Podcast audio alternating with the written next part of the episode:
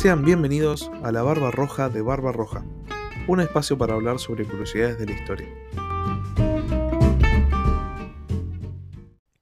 ¿Qué sentirías si tu país estuviese a punto de ser invadido por una potencia extranjera? ¿Participarías en la defensa activa de tu país? Eh, ¿Te plantearías participar en una guerra siendo que sos un civil? Este tipo de preguntas son las que se tiene que hacer un ucraniano en el día a día. Y esta situación lleva mucho más que semanas, porque semanas hace que empezó esta escalada, pero la situación en Ucrania viene de hace 8 años. La situación en Ucrania, esta constante guerra civil, porque es lo que es una guerra civil, empezó en el año 2014, cuando Crimea se declaró independiente, Donetsk se declaró independiente y Lugansk se declaró independiente. Crimea se unió a la Federación Rusa. Rusia no perdió tiempo en anexar Crimea. Donetsk y Lugansk siguen hasta el día de hoy en un estado de guerra constante con el gobierno de Kiev. En las últimas semanas, el mundo entero empezó a mirar hacia Ucrania, hacia Rusia. La situación parecía que iba a tener un fin bélico inminente. Las tropas, eh, las tropas rusas estaban apostadas en la frontera con Ucrania. Ucrania pedía ayuda internacional. Hubo una retórica de guerra por parte de los gobiernos occidentales, por parte de Rusia también, y la situación parecía que solamente se iba a dirimir en un conflicto bélico. Conforme fueron pasando las semanas, la retórica de conflicto empezó a cambiar. Y de repente empezó a haber mucho más combate verbal, casi insultos, chicanas. Eh, había mucho ministro de Asuntos Exteriores en los medios, declaraciones de los presidentes. Eh, qué yo, Estados Unidos insistía en que sabía la fecha precisa en la que Rusia iba a invadir. Rusia insistía en que cualquier acción bélica no era lo que Rusia buscaba. La cuestión es que la situación simplemente se fue diluyendo y parecía que todo iba a desescalar. De hecho, hubo rumores de que iba a haber una reunión entre eh, Joe Biden y Vladimir Putin en la cual iban a encontrar supuestamente una solución que iba a terminar por permitir que el conflicto se dirimiera con palabras y no con armas. Ahora bien, hoy, 21 de febrero del año 2022, Vladimir Putin reveló su carta. La carta que posiblemente tenía guardada desde el principio y que seguramente era lo que pensaba utilizar para dirimir este conflicto, para encontrar la solución que Rusia quiere encontrar. La Federación Rusa reconoció oficialmente la independencia de las autoproclamadas repúblicas de Donetsk y Lugansk, que son las regiones separatistas del este de Ucrania, y les ofreció apoyo, les ofreció acuerdos de amistad, eh, y sobre todo dijo que iba, o sea, la Federación Rusa dijo que iba a mandar sus tropas a, estos, a estas regiones, estas nuevas repúblicas, con el fin de asegurarse de que se mantuviese la paz se mantuviese la seguridad, etcétera, etcétera. Putin de esta manera revela cuál es su ancho de espada, cuál es su carta más importante en este conflicto que pasó de una retórica bélica increíble, no vista desde la Guerra Fría, hasta un enfriamiento y casi una negociación. Y ahora se vuelve a encender. ¿Qué pasa? Estas regiones hace ocho años que están en guerra y se han declarado independientes, pero hasta este momento Rusia no las había reconocido. Y con esta decisión de reconocerlas, Rusia le está diciendo a Ucrania, si vos intentás recuperar por la vía militar este territorio, yo voy a intervenir. Voy a defender a mis aliados que reconozco. Y por ende se pone a sí misma como la defensora en caso de un conflicto armado. Rusia consigue un casus belli impresionante. Y esto cambia totalmente la retórica de la invasión, que es lo que Estados Unidos, sobre todo por esta cuestión de intentar ganar su terreno perdido en el ámbito internacional, estaba fogoneando desde hace mucho tiempo. La pregunta es, ¿de dónde salen estos separatistas prorrusos que le piden a Rusia unirse a la federación? ¿Por qué hay tantos países con miedo de que les suceda lo mismo? Bueno, acá viene la parte de la historia, que es algo que no solemos ver en los medios. La historia es no simple, pero sí bastante común si nos lo ponemos a pensar. Rusia, como tantos otros imperios, eh, hablamos del imperio ruso, cuando conquistaba un territorio, intentaba rusificarlo. Esto es algo que hemos visto en el podcast. Rusia era al fin y al cabo un imperio territorial y buscaba expandir Rusia, la gran Rusia, la nación rusa. En el siglo XVII, eh, perdón, el siglo XVIII y XIX, 1700 y 1800, Rusia llevó a cabo una política de rusificación. Los zares intentaron rusificar a las poblaciones conquistadas. Generaron escuelas, instituciones a las cuales las minorías se tenían que unir, y fundaron ciudades e enclaves en los territorios conquistados que eran 100% de rusos. Había ciudades rusas dentro de lo que hoy en día llamaríamos Moldavia, Polonia, Ucrania, los países bálticos, Asia Central, Asia del Este. En todos lados Rusia fundaba ciudades rusas. Básicamente, si nos lo ponemos a pensar, es la misma situación que se vivía en el Imperio Español cuando fundaba ciudades en América. Las ciudades que el Imperio Español fundaba en América las poblaba o con españoles o con americanos hispanizados. Lo mismo pasaba con estas ciudades que fundaba el Imperio Ruso. Solo que como el Imperio Ruso la fundaba en Europa o en Asia, no nos ponemos a pensar que la situación era básicamente similar. Con el tiempo, cuando el Imperio Ruso dio paso a la Unión Soviética, después de, obviamente, la famosa Revolución Rusa, los, los gobernantes soviéticos profundizaron esta política de rusificación y estas ciudades, estos enclaves rusos, estas colonias rusas dentro de los territorios conquistados pasaron a ser regiones, regiones enteras que eran rusas. Inclusive favorecieron la, participación de la población rusa en los comités del Partido Comunista en las diferentes regiones. De esta manera teníamos dirigentes comunistas rusos en Moldavia, dirigentes comunistas rusos en Ucrania, etcétera, etcétera. Los rusos estaban en todos lados. Los rusos eran la principal etnia del imperio ruso y si querías una posibilidad de ascensión social, tenías que ser lógicamente ruso. Con la caída de la Unión Soviética, muchos países declararon su independencia. Países que no tenían su independencia hacía cientos de años. Moldavia, Ucrania, los países bálticos, Bielorrusia. Y dentro de estos países quedaron grandes minorías rusas.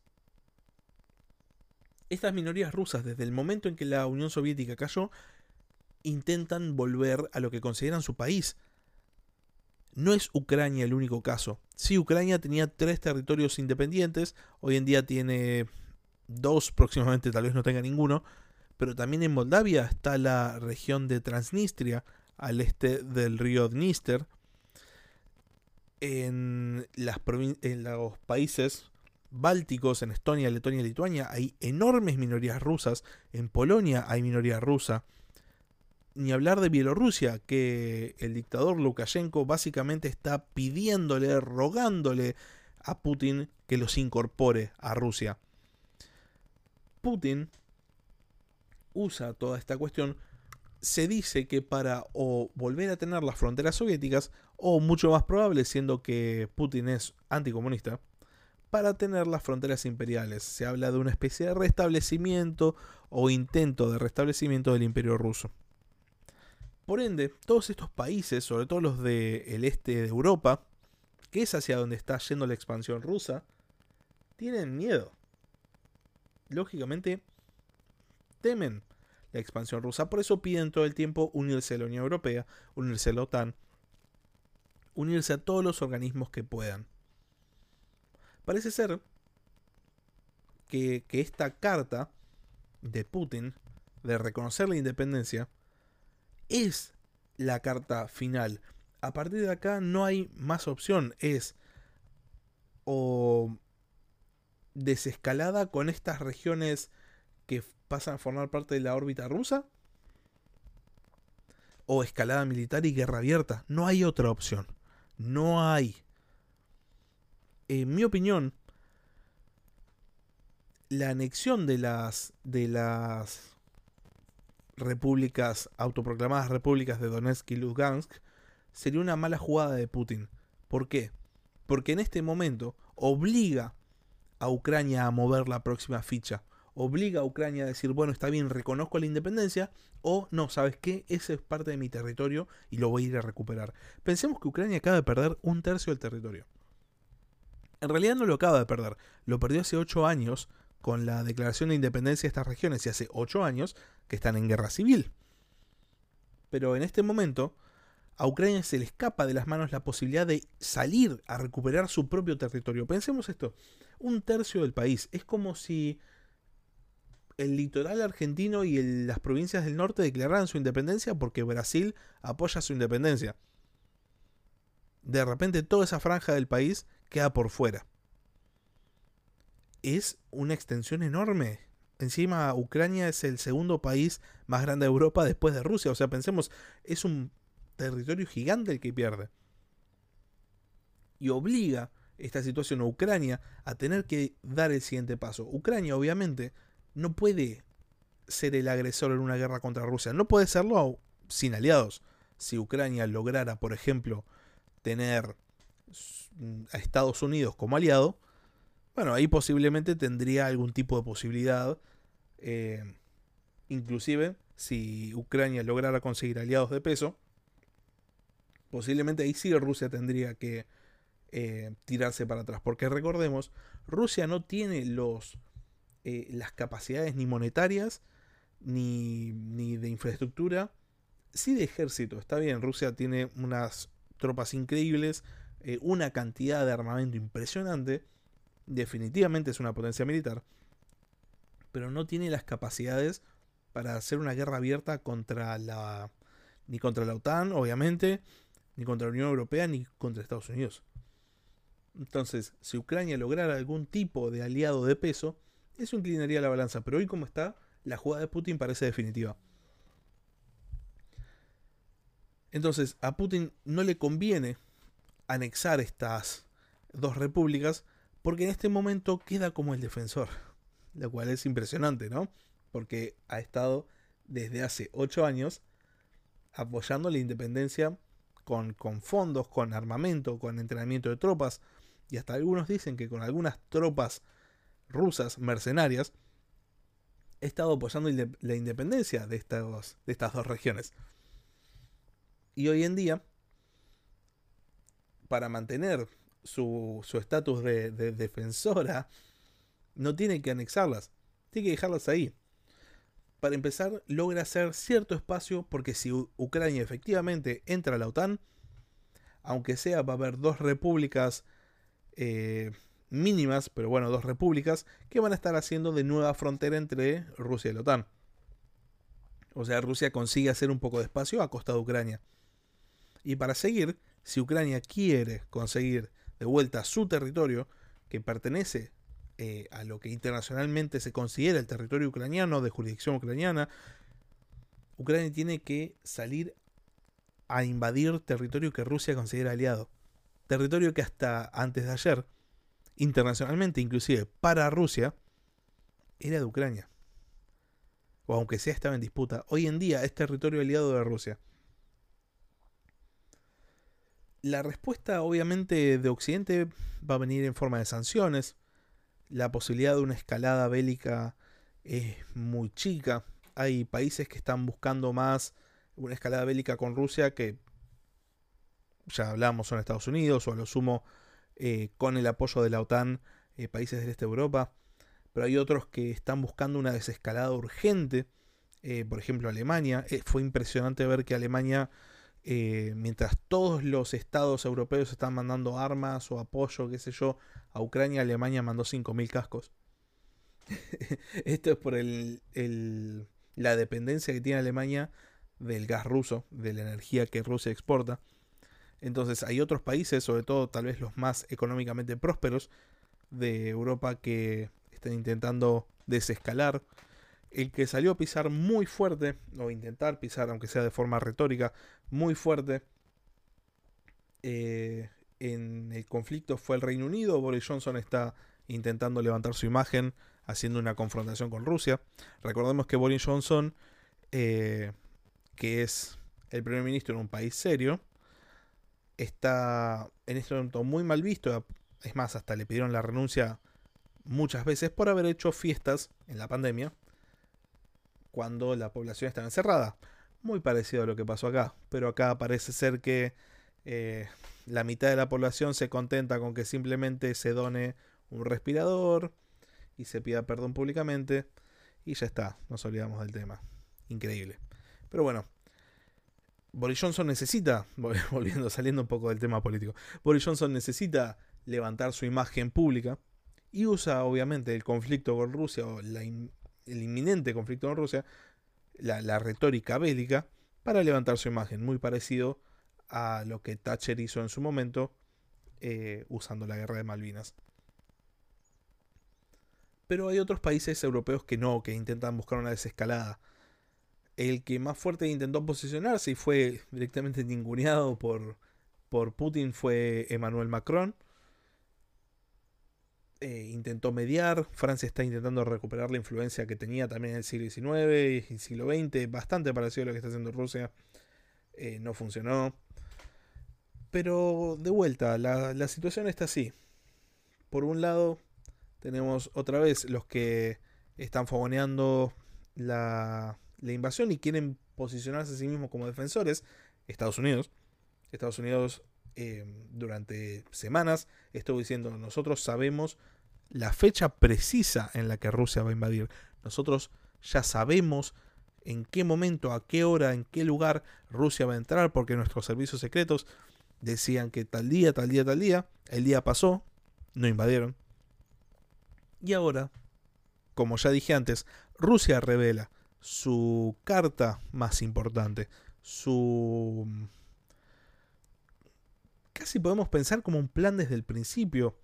Parece ser que mm, la declaración de, de Rusia fue emitida supuestamente en vivo a tal hora, pero parece ser también que quienes emitieron la declaración tenían puestos relojes y en los relojes se veía que la hora era diferente al supuesto vivo que estaban emitiendo. Por lo tanto, podemos especular con que era un mensaje grabado. No sabemos cuándo se grabó, pero sabemos que fue grabado. Y si sabemos que fue grabado, es porque el mensaje ya lo tenían preparado. Y si ya lo tenían preparado es porque lógicamente era un plan que tenía desde hacía tiempo. Por ende, una vez más, podemos pensar que este es el ancho de espada de Putin, que esta es la jugada final de Rusia, eh, esto es una alegoría que ya venía usando. Al truco de Putin le cantaron quiero retruco con el envío de material y, le escalaban la retórica bélica, qué sé yo. Y Putin cantó quiero vale 4 y acá está su ancho de espada. Esta es la carta más importante. Ucrania, que te queda el próximo paso, tiene muy pocas opciones. Y lo peor de todo, y lo que nadie se pone a pensar, es que detrás de todo esto, detrás de toda esta escalada bélica, hay personas, personas comunes. Hoy, justamente, estaba viendo un stream de un tipo de Ucrania que mm, caminaba por la calle, te mostraba un poco la ciudad y charlaba. Parece ser que es un stream bastante conocido, o, así lo hacía ver el tipo. Y el tipo contaba que, para empezar, ellos consideran que están en guerra con Rusia hace 8 años, porque mm, hay material ruso, financiamiento ruso y hasta tropas rusas en Donetsk y Lugansk. Entonces consideran que están en guerra no abierta, pero en guerra de hecho con Rusia hace 8 años. Y para seguir contaba que él tiene preparada en su casa una mochila con una muda de ropa, eh, algunos artículos necesarios, porque tiene que estar listo por si en algún momento las tropas rusas entran al país y él se tiene que ir de la ciudad. Nosotros estamos acostumbrados a vivir en paz, lógicamente estamos en Sudamérica, eh, la guerra es algo del pasado, no parece haber una retórica belicista en esta parte del mundo, entonces no, no entendemos lo que debe ser la desesperación de vivir en un ambiente de guerra todo el día, todos los días. Y esa gente que vive allá en ese ambiente es gente común, gente normal, gente que hasta se está entrenando como pueden con rifles de juguete porque no tienen lógicamente armamento para defender a su país en caso de que haya una invasión. Desde los medios, sobre todo desde esta parte del mundo, que no entendemos lo que es vivir en guerra, se fogonea mucho esta cuestión del conflicto Ucrania-Rusia, se transforma en algo ideológico, esto es algo que también ya hablé en el capítulo pasado. Se plantea como casi una, un partido de fútbol entre dos partidos políticos. De un lado están los de derecha, Estados Unidos y la OTAN y qué sé yo, la oligarquía y toda esta cuestión, y de otro lado están la izquierda, los comunistas, los rusos con los chinos y el nuevo eje del mundo.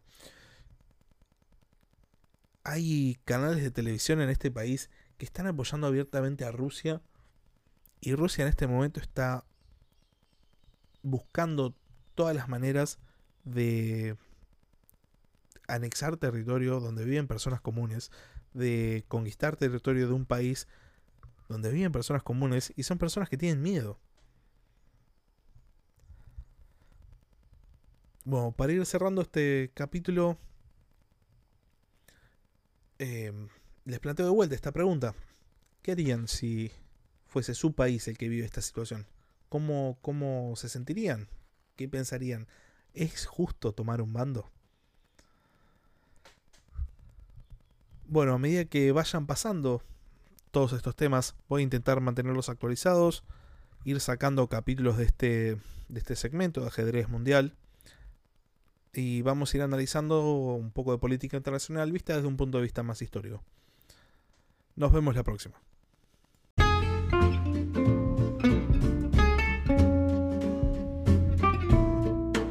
Gracias por escuchar La Barba Roja de Barba Roja. Cualquier duda, comentario o pregunta que quieras hacer, lo puedes hacer a la barba roja de barbarroja.gmail.com.